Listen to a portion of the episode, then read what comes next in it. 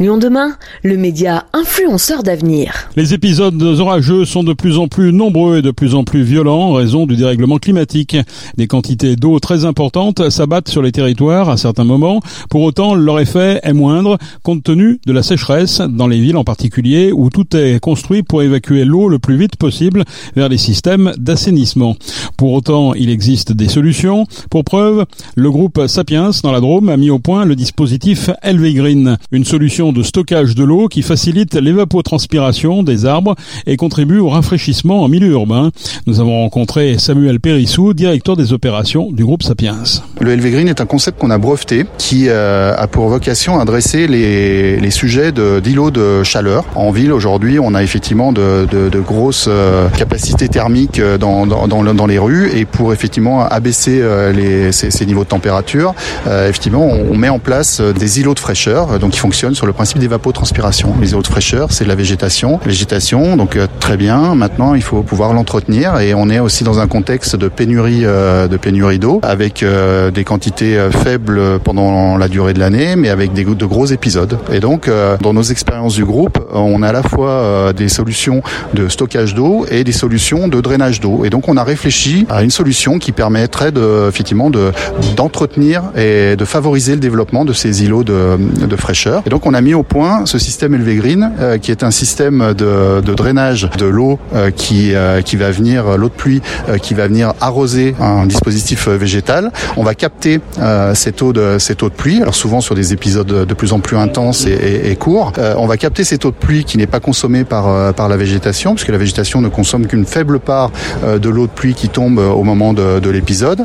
On va capter cette eau pour l'acheminer vers une cuve. Cette cuve est compartimentée. On a un premier compartiment qui est un compartiment de stockage qui va permettre de retenir une quantité d'eau dans un premier temps pour la réutiliser et euh, au niveau de l'espace vert. Donc on a mis au point des dispositifs à la fois de capillarité et de pompe basse énergie pour remonter cette eau vers le système racinaire, toujours dans un souci de, de, de consommation carbone euh, limitée. Donc ce, ce premier compartiment a une surverse. Lorsqu'il est effectivement euh, rempli, la surverse va partir vers le deuxième compartiment, un compartiment qui est euh, aéré, troué euh, vers le fond et qui va permettre d'évacuer, d'infiltrer euh, l'eau pour permettre un retour de l'eau, euh, l'excédent vers, vers, vers la nappe, vers la nappe phréatique.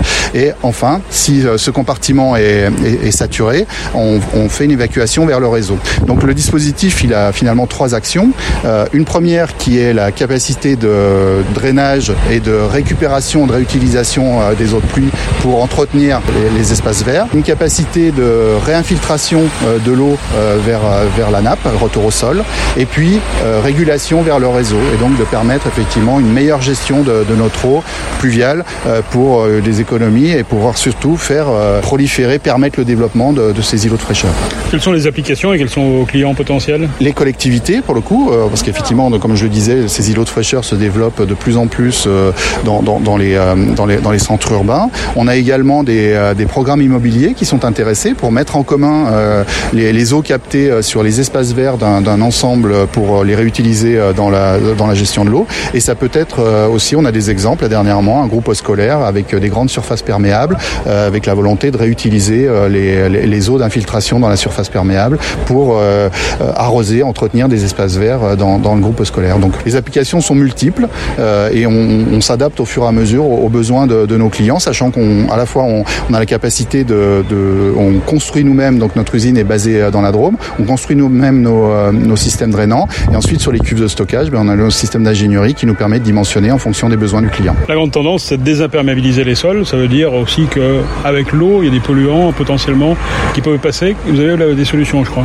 Oui, alors effectivement, on a, également euh, travaillé sur, ce, sur cette problématique parce qu'effectivement, on perméabilise aujourd'hui euh, énormément les, surfaces pour un retour de l'eau euh, dans, les meilleures conditions euh, vers, le sol et vers la nappe. Le risque que l'on a lorsque l'on réinfiltre sur des surfaces perméables, c'est également emporter euh, dans l'infiltration des polluants, des hydrocarbures, des métaux lourds par exemple. Et nous, fabricants de géotextiles, on s'est dit, euh, on, a un support. si on travaillait sur la sur la fonctionnalisation de ce support pour lui permettre de, de dépolluer ces eaux d'infiltration et donc d'apporter une solution préventive à l'infiltration, au risque de pollution par infiltration des eaux. Et donc on a mis au point avec un partenaire un dispositif qui est un géotextile dépolluant. Ce géotextile permet de, enfin, a pour, objectif de d'enserrer, d'ensemencer euh, ce, des, capsules euh, de champignons d'une part et de le principe actif chélatant d'autre part et de nutriments pour effectivement dépolluer cette eau au fur et à mesure de l'infiltration dans, dans, le géotextile. Donc le, ce géotextile dépolluant est un géotextile triple action.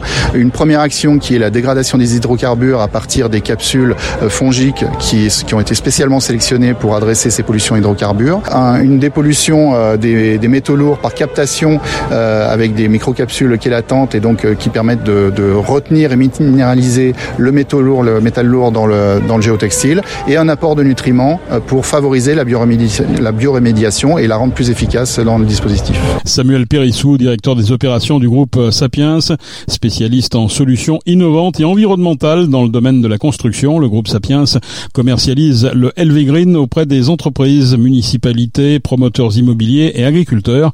Pour se renseigner, groupe-sapiens.com.